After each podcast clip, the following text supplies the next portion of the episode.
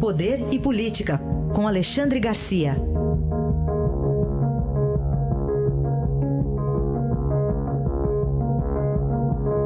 Alexandre, bom dia. Bom dia, Raíssa. Bom dia, Carolina. Bom dia.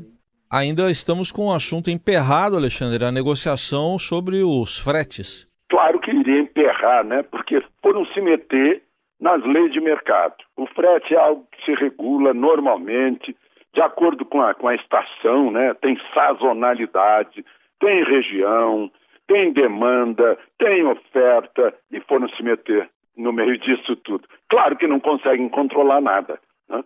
E agora o ministro Luiz Fux deu 48 horas, deu ontem, né? 48 horas para o governo e os órgãos do governo se explicarem, porque já, como se diz na, costumeiramente aqui, judicializou a questão uh, entrou ação de inconstitucionalidade, ele foi escolhido relator, já está pedindo informações, afinal, que negócio é esse que vocês estão fazendo aí? Né? E aí é bom a gente acrescentar o seguinte, que o governo, ao subsidiar o, o, o, o diesel e, e, ao tabelar o frete, atendendo aos caminhoneiros que paralisaram o país e o governo ficou, se julgou sem saída, é, é bom que a gente saiba que quem vai pagar essa conta sempre seremos nós. Né? Vamos pagar preço mais caro, porque o frete subiu, vamos pagar eh, os impostos do subsídio, né? impostos que vão sair de outros serviços públicos, e mais, vamos pagar imposto sobre o frete, porque se, o frete der um, um, um, preço a mais, o que era 80 passou a ser 100 por causa do frete, nós vamos pagar imposto sobre 100. Né? Ou seja, tem mais essa ainda. Então se meteram numa, uh, num beco sem saída né? e agora a justiça é que vai ter que decidir. Empurra-se para a justiça. Quando, aliás, é costumeiro. Né? Quando o assunto é meio sem solução, empurra-se lá para a justiça.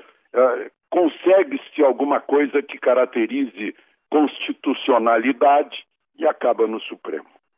Alexandre, me dá uma pista sobre insegurança pública? Vou dar, porque ontem eu estava vendo um programa excelente da televisão portuguesa. Não é um programa de agora, é um programa que foi, foi eh, transmitido no ano 2000. Né? O, o narrador do programa é o professor José Hermano Saraiva. Aí ele conta, ele está falando sobre as influências portuguesas no Rio de Janeiro, está muito bonito lá no gabinete português eh, eh, de leitura, eh, onde ele faz muitas aparições. Aí ele conta um jantar que teve com o então presidente Juscelino Kubitschek. Ele não diz o ano, mas eu imagino que seja assim 58, 59, né? ou seja, Há 60 anos, há 60 anos, o assunto do jantar era a insegurança do Rio de Janeiro. Há 60 anos. Né? Ele conta que reclamaram, né, os, os jornalistas convidados reclamaram para o presidente da República a insegurança do Rio de Janeiro. E ele teria respondido o seguinte, segundo narrativa no programa: se eu tiro de cada porta um ladrão e ponho um policial, você acha que isso, que o Rio de Janeiro vai ficar melhor com isso? Não vai. Né? Vejam só, há 60 anos. Né?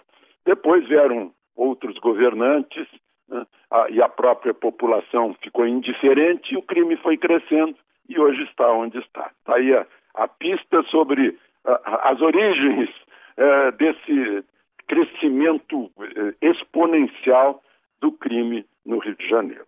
Boa dica aí. O Rio sob intervenção, né? Milita lá na, na segurança pois, sob pública. intervenção e continua tudo é. como era antes ou pior. O Alexandre, houve um depoimento ontem de um segurança da presidência da República na época do governo Lula sobre a rotina no sítio de Atibaia, né? É, ouça a dona Marisa. Dona Marisa que dava palpite, assim como deu lá no, no triplex de Guarujá, né? segundo o depoimento dos colaboradores na justiça. Dona Marisa que orientava o, o, a, a, decoração, a, as necessidades né, uh, do sítio de Atibaia também. Agora, esse depoimento que o Estadão divulgou né, uh, uh, mostra mostra que vem aí o processo de Atibaia. Né? É só para a gente lembrar.